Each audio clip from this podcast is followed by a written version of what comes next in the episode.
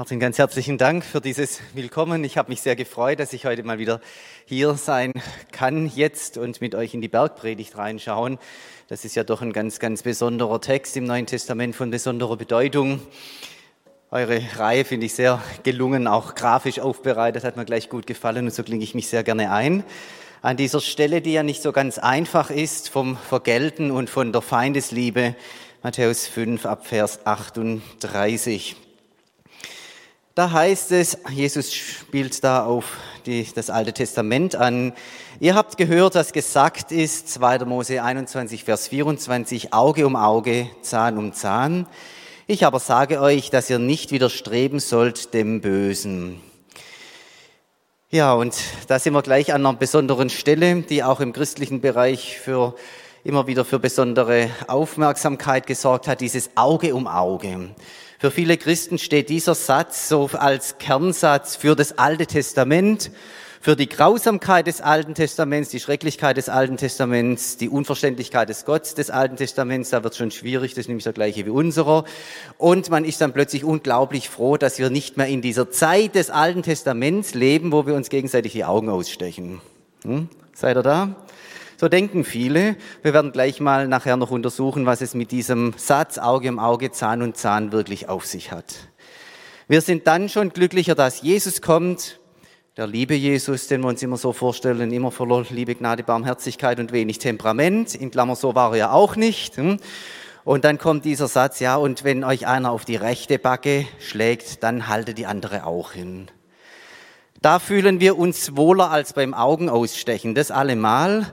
Aber wir fühlen uns nicht so richtig wohl bei dem Gedanken, da immer die, die andere Backe auch hinhalten zu müssen. Weil wenn man das mal zu Ende denkt, ich gehe immer den untersten Weg, ich bin immer still und brav und demütig, ja. Und wenn mir einer was macht, dann halte ich die andere Backe auch hin, dann kann er halt nochmal draufklopfen. Hm?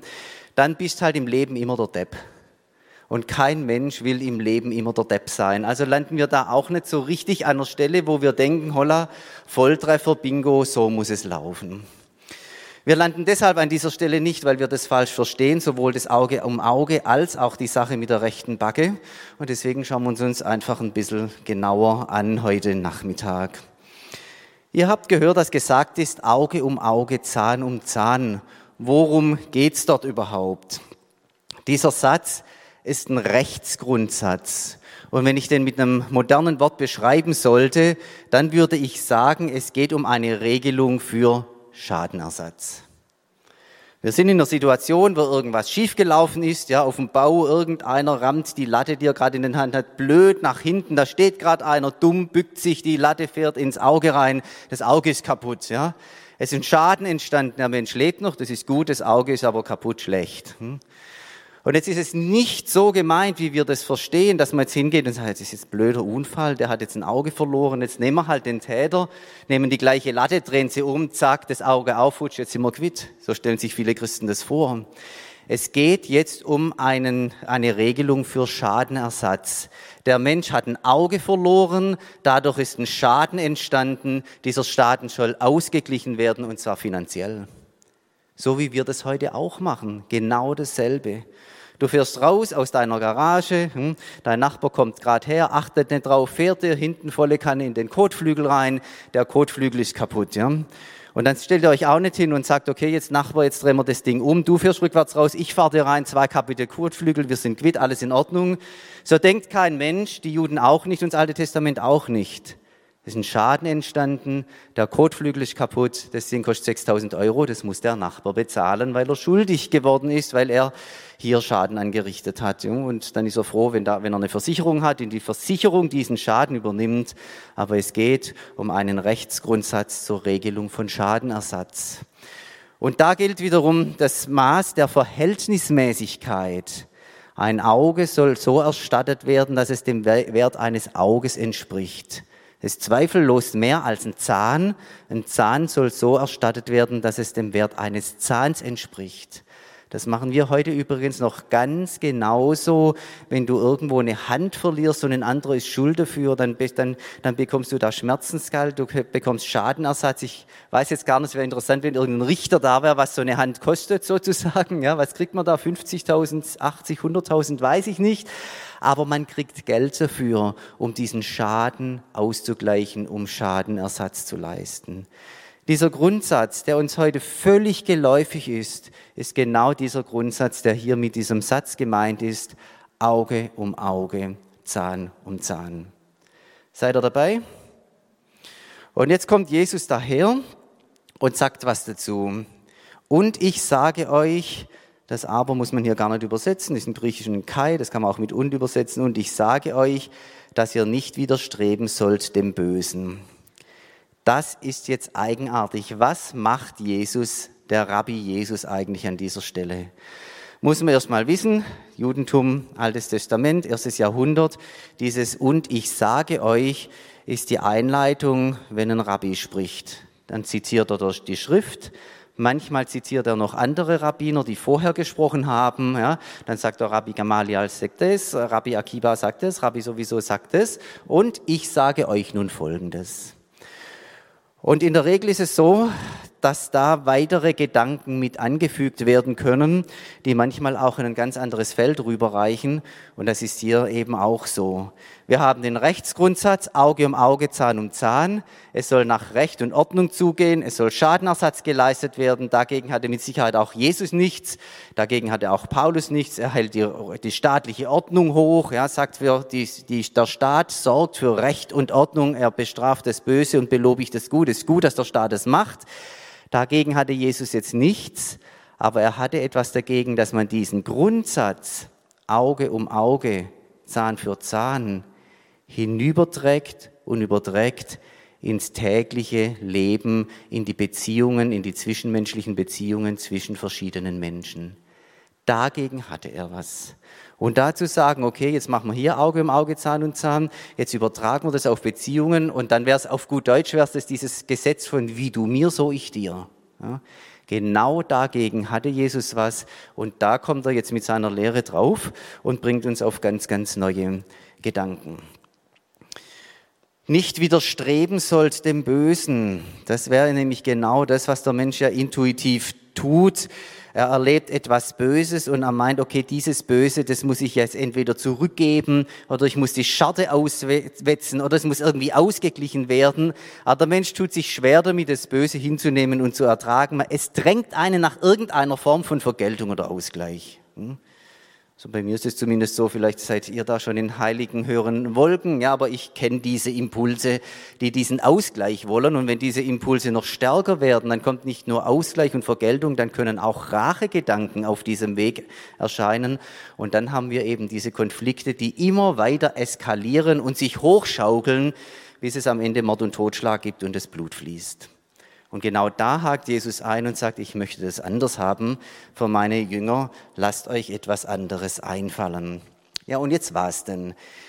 Jetzt kommen drei Beispiele.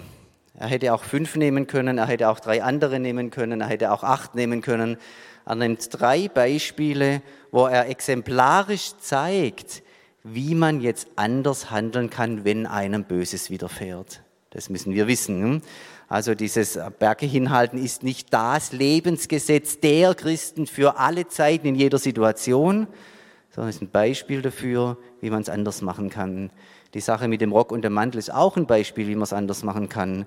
Und die Sache mit der zweiten Meile ist auch ein Beispiel, wie man es anders machen kann. Und dann kommst du in deiner Lebenssituation und hast das 3877. Beispiel, wie man es auch anders machen kann. Und wenn du da gelandet bist, dann bist du dort gelandet, wo Jesus uns haben will wir selber kreativ werden, anders zu reagieren, als man es spontan gerne tun würde, wenn einem Böses widerfährt.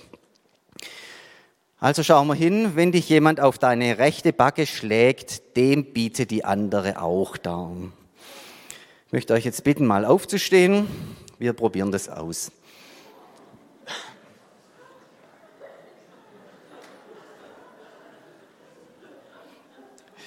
Wenn ihr also zu zweit, zu, zu dritt, dann gibt's einen Zuschauer, also es gibt zwei und ein dritter schaut dann zu. Wenn ihr zu zweit sitzt, dann passt es wunderbar.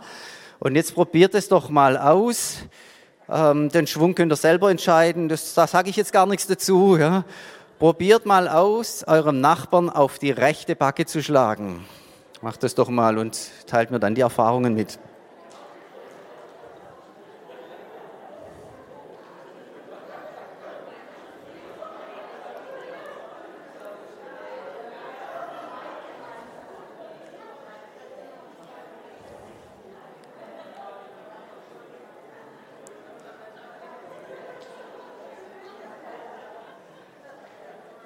Habt ihr rausgefunden, wie es geht? Es geht gar nicht so leicht. Martin, komm mal, das, ich, also ich mach's mal hier vorne vor.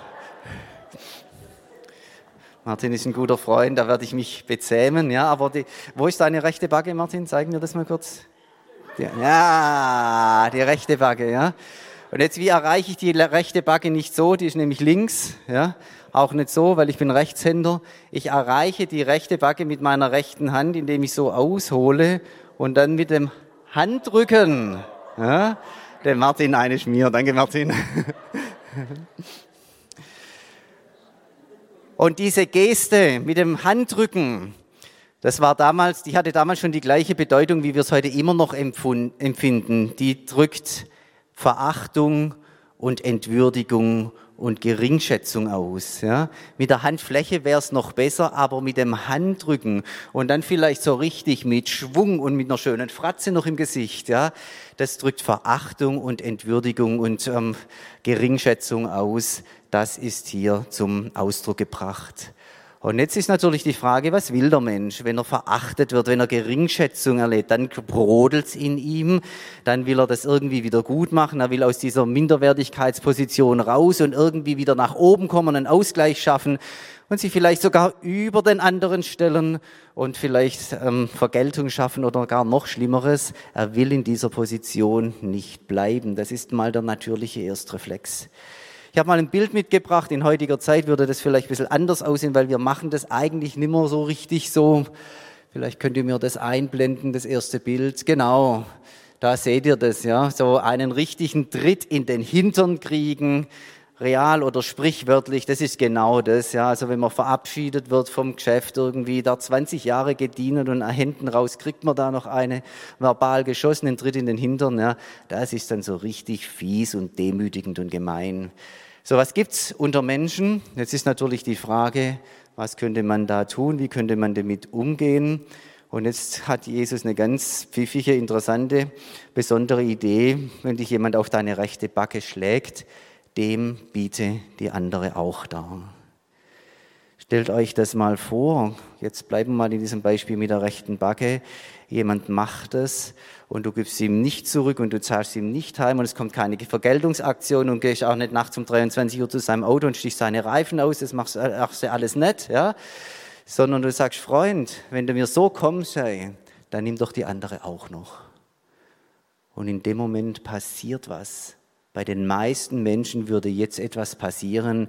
In dem Moment wird, wird so mancher kleinlaut werden oder rot anlaufen, weil er merkt, ich habe hier etwas gemacht, was ich nicht hätte tun sollen. Es war niederträchtig und gemein. Ich kriege aber nicht dasselbe zurück. Es löst etwas aus in Menschen, ein Nachdenken und eine Form von Besinnung. Nehmen wir das nächste Beispiel. Auch hier hat Jesus so überraschend andere Ideen und kreative Ideen, wie man mit Bosheiten umgehen könnte. Da heißt es, wenn jemand mit dir rechten will und dir deinen Rock nehmen, dein Untergewand eigentlich, dem lass auch den Mantel. Wenn jemand mit dir rechten will, wir sind also vor Gericht und jemand hat offensichtlich größere Schulden bei, einem, bei einer anderen Person und diese Person will jetzt diese Schulden eintreiben, holt denjenigen den Schuldner vor Gericht. Hm? Und man kann ja alles Mögliche pfänden, Gegenstände, Haus und Hof und Autos und Gerätschaften, Pipapo, das konnte man damals auch. Hm? Aber es war natürlich eine ganz besonders fiese Nummer, wenn man das Untergewand gepfändet hat. Ich zeige euch mal das Untergewand, wir haben eins dabei, ein Untergewand auf dem Bild. Und da können wir das sehen, wie das aussieht, eigentlich auch geläufig von den Jesus-Filmen, die wir so kennen. Auch das ist ein Jesus-Film, da sieht man Jesus. Und ihr seht dieses Gewand mit den langen Ärmeln und in der, in der Mitte sieht eigentlich aus, als Jesus mag es mir verzeihen, sieht eigentlich aus wie ein Nachthemd. Und es hatte damals Männlein wie Weiblein an. Alle hatten solche Nachthemden an, die waren aus einem etwas dünneren, feineren Stoff und die war, war direkt auf der Haut. Also da war nichts mehr drunter, Höschen, BHs oder sonst irgendwas. Ja, Es war einfach der nackte Mensch und dann dieses Ding drüber, diese Kutte, dieses Nachthemd. So lief man rum. Und dann hatte man ein zweites Kleidungsstück und das war der Mantel. Und der Mantel, der, der ist hier angedeutet, da hängt so ein bisschen rum um die Schultern. Man sieht es jetzt nicht so ganz genau in diesem Fall. Der Mantel war entweder, da war aus einem dicken und kräftigen Stoff gemacht, das muss man wissen. Und den hat man entweder über der Schulter gehabt, also hier der Zipfel hier über die linke Schulter, dann hinterm Rücken rüber, dann kommt man unterm rechten Arm hoch und dann hat man den anderen Zipfel wieder hier drüber geschlagen. Und dann hat man den Mantel immer dabei gehabt und konnte ihn nutzen, wenn es kalt wird. Oder andere Mäntel sahen auch so aus wie heute die Mexikaner und Peruaner und Chilenen, äh, wie man es heute noch sieht. Ja, das war einfach ein großes Stück Stoff und in der Mitte ein Loch drin und man hat es einfach so übergeworfen, wie so, so, so Poncho-mäßig. Das gab es damals in Israel eben auch, der Mantel. Der Mantel war auf einem dickeren Stoff, damit konnte man sogar Dinge transportieren, Obst zum Beispiel oder Getreide. Man hat dann einfach das entsprechend aufgeformt, ähm, diesen Mantel, und hat dann quasi schon eine Judetasche mit dabei gehabt, war all in one sozusagen, war wunderbar. Und dieser Mantel hatte aber noch eine Bedeutung. Der Mantel war nämlich wichtig für die Nacht. Nachts wird es kalt in Israel und dieser dicke Mantel sollte schützen vor dieser Kälte und damit auch das Leben schützen, damit man sich nicht ähm, Erfrierungen holt oder, Schäden holt durch die Kälte. Und deshalb war vom Alten Testament her verboten, diesen Mantel zu pfänden. Den Mantel braucht man zum Überleben, der darf nicht gepfändet werden. Das hat Gott in der Torah im Alten Testament schon festgelegt. Also an den Mantel kommt so ein Schuldner nicht ran, aber an das Untergewand. Und es gibt natürlich nichts Fieseres, als wenn man dieses Untergewand pfändet. Wir haben heute noch den Ausdruck, man wird ausgezogen bis aufs letzte Hemd. Ja? Das ist genau dieses, dass es sogar, sogar dieses Untergewand gepfändet wird. Jetzt stellt euch das vor hier. Und wenn jemand mit dir rechten will vor Gericht und dir dein Untergewand nehmen, dem lass auch den Mantel. Also steht der Mensch jetzt da, er wird ausgezogen bis aufs letzte Hemd, das ist eine ordentliche Schweinerei. Auch der Richter spielt mit. Keiner hat offensichtlich was dagegen. Und wenn jetzt dieses Untergewand gepfändet wird, dann muss man das ausziehen und dem anderen übergeben, dann hat man nur noch den Mantel. Und wenn man jetzt im gleichen Atemzug dem, der die Schulden eintreibt, auch noch den Mantel gibt, wie steht man dann da? Laut und deutlich? Nackt? Dann stehst du nackt da, Splitterfaser, nackt, wie Gott dich geschaffen hat. Der Schuldner, der hat seine zwei Kleidungsstücke, der Richter guckt um, dass da plötzlich ein nackter Mann steht und dann bleibt dir ja nichts anderes übrig, weil du nichts mehr hast, ja, als rauszugehen aus dem Gerichtssaal und durch deinen Ort zu laufen und nach Hause zu gehen, Splitter, Faser, nackt und plötzlich wird deutlich, ja, was hier vor Gericht für eine Schweinerei gelaufen ist, indem hier ein nackter Mensch durch die Straßen geht. Und auch das wird denjenigen, der da bis aufs Hemd ausgezogen hat, wahrscheinlich, ja, das wird ihn erreichen, da wird er nach Luft schnappen, aber es ist eine andere Form, als eins zu eins das Böse zurückzugeben. Eine ziemlich krasse Form. Ich weiß nicht, ob das jemals jemand gemacht hat. Es ist ja auch nur eine Idee, nur ein Vorschlag, nur ein Gedanke. Wie kann man es denn anders machen? Und das Dritte, wenn dich jemand eine Meile nötigt, so gehe mit ihm zwei. Das war damals in der, in, Palästina, Israel durch die Römer der Fall. Die konnten jeden beliebigen Juden an jeder Straßenecke auffordern, Dinge, Gegenstände zu tragen, die sie selber nicht tragen wollten. Hm? Erinnert euch bei Jesus mit dem Kreuzesbalken, ja, den wollten auch die Soldaten nicht selber schleppen, haben sie einen geschnappt und gesagt, trag du das. Hm? Das war damals an der Tagesordnung. Auch das war demütigend, auch das war entehrend, wenn du da einfach spazieren gehst und plötzlich schnappt dich ein Römer, nimmt seinen Koffer und seine Gepäckstücke und sagt, trag du das für mich, mir ist es zu schwer. Und auch da könnte so ein Krummeln kommen und so ein Zorn und so eine Verletztheit. Ich will das ausgleichen. Ich werde diesen Kerl irgendwann erwischen und dann schlage ich ihn grün und blau. Da sagt Jesus, nein, das sollst du nicht tun. Und auch hier eine überraschend andere Idee. Wenn der sagt, trag mir das doch eine Meile, und dann zu sagen, ja du, aber du musst ja noch weitergehen, ich sehe, du bist noch nicht ganz an deinem Ziel. Und komm, ich bin gerade schon so in Schwung und mir fällt es auch leicht und so schwer ist dein Gepäck gar nicht, ich gehe einfach noch mal eine Meile mit dir mit, ich trage noch mal dein Gepäck. Freunde, wie würde so eine zweite Meile verlaufen, wenn der Mensch einfach weitergeht, er auf demütige, freundliche Weise dieses Gepäckstück weiterträgt, es ist peinlich, es ist überführend eigentlich für denjenigen, der hier den anderen ausnutzt. Drei Beispiele, die ganz unterschiedlich funktionieren, ganz unterschiedliche Lebenssituationen wiedergeben und die uns anregen sollen, uns Gedanken zu machen. Wie können wir es schaffen, dass wir das Böse nicht einfach eins zu eins zurückgeben, wie du mir, so ich dir, Auge um Auge, Zahn um Zahn, wie es im rechtlichen Bereich richtig angesiedelt ist beim Schadenersatz. Wie können wir es zwischenmenschlich so lösen, dass die Schuld und das Ungeheure und die Demütigung markiert wird ohne dem anderen jetzt zu schaden oder das Gleiche einfach eins zu eins zurückzugeben und dann eben diese Eskalation von hin und her, Ping-Pong bis zu Gewaltspiralen und Mord und Totschlag sich ereignen können. Drei Beispiele, drei unterschiedliche Ideen. Jesus geht weiter zur Feindesliebe. Ihr habt gehört, dass gesagt ist, du sollst deinen Nächsten lieben und deinen Feind hassen. Sehr interessant. Du sollst deinen Nächsten lieben, finden wir in der Torah, 3. Mose 19, Vers 18. Und deinen Feind hassen finden wir dort nicht im Alten Testament. Das haben offensichtlich die Leute der damaligen Zeit mit dazu gedichtet. Ja, wenn ich meinen Nächsten lieben soll, dann ist es ja recht und gut, ja, aber dann sind ja die anderen drumherum immer noch da, die Feinde. Also müsste man mal schließen, die werden jetzt gehasst. Und an dieser Stelle geht Jesus jetzt voll auf Konfrontation und auf Widerstand und sagt, nee, nee, Freunde, ich aber sage euch, liebt eure Feinde. Nicht hassen, sondern lieben. Liebt eure Feinde und bittet für die, die euch verfolgen.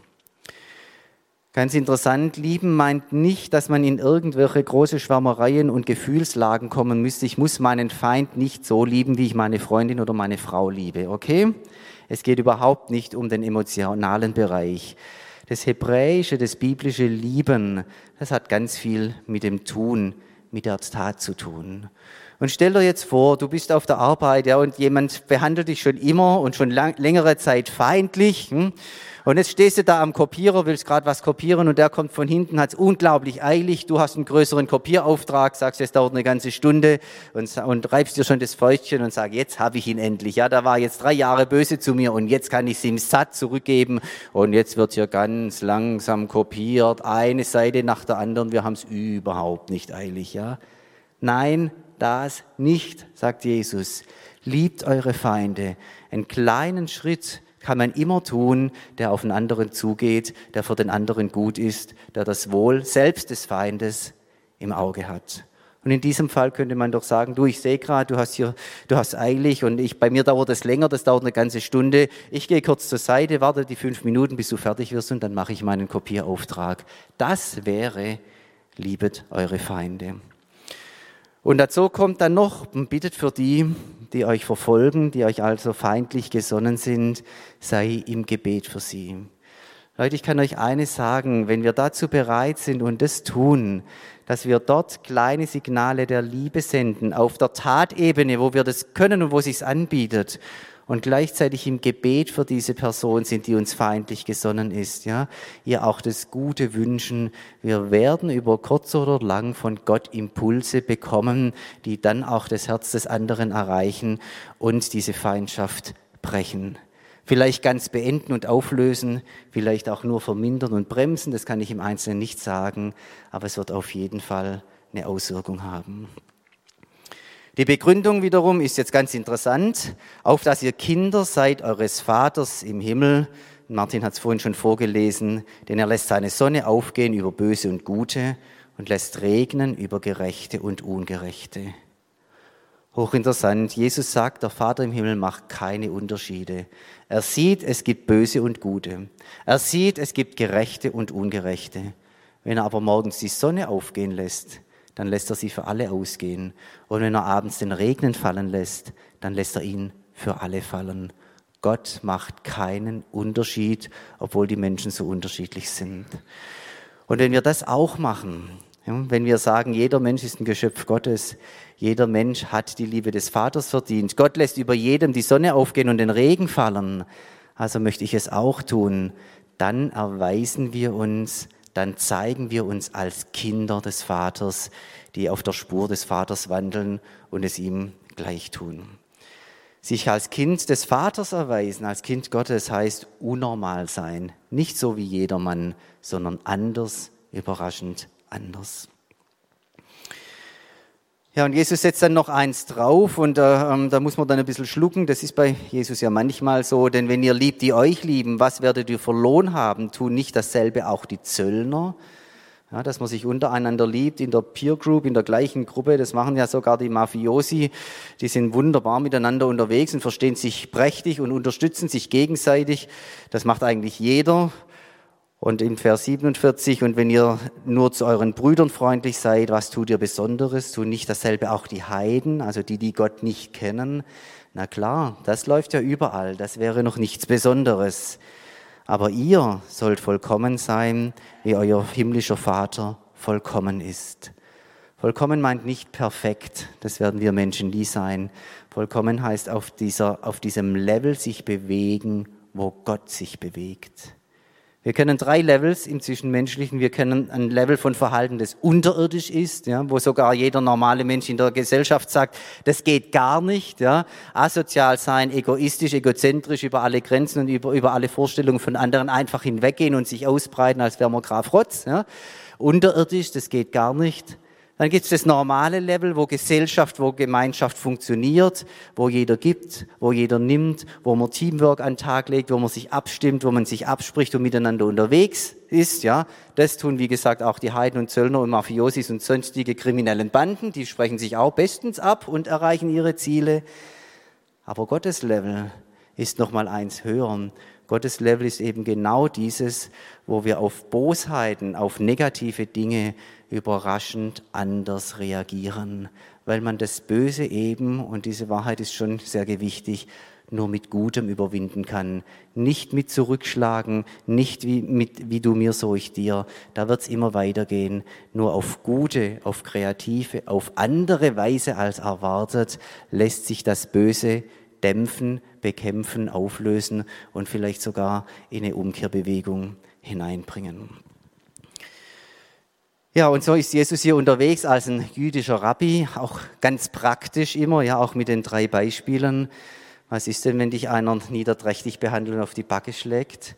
Da hat er eine Idee. Was ist, wenn einer dir vor Gericht, wenn eine Riesenschwanerei fährt und sogar dein Untergewand nehmen will? Auch da hat er eine krasse Idee, die anders funktioniert und mit der zweiten Meile genauso. Und am Ende dann mit der Feindesliebe. Liebt eure Feinde und bittet für die, die euch verfolgen auf dass ihr Kinder seid eures Vaters im Himmel. Vater, wir danken dir, dass wir diese Worte haben.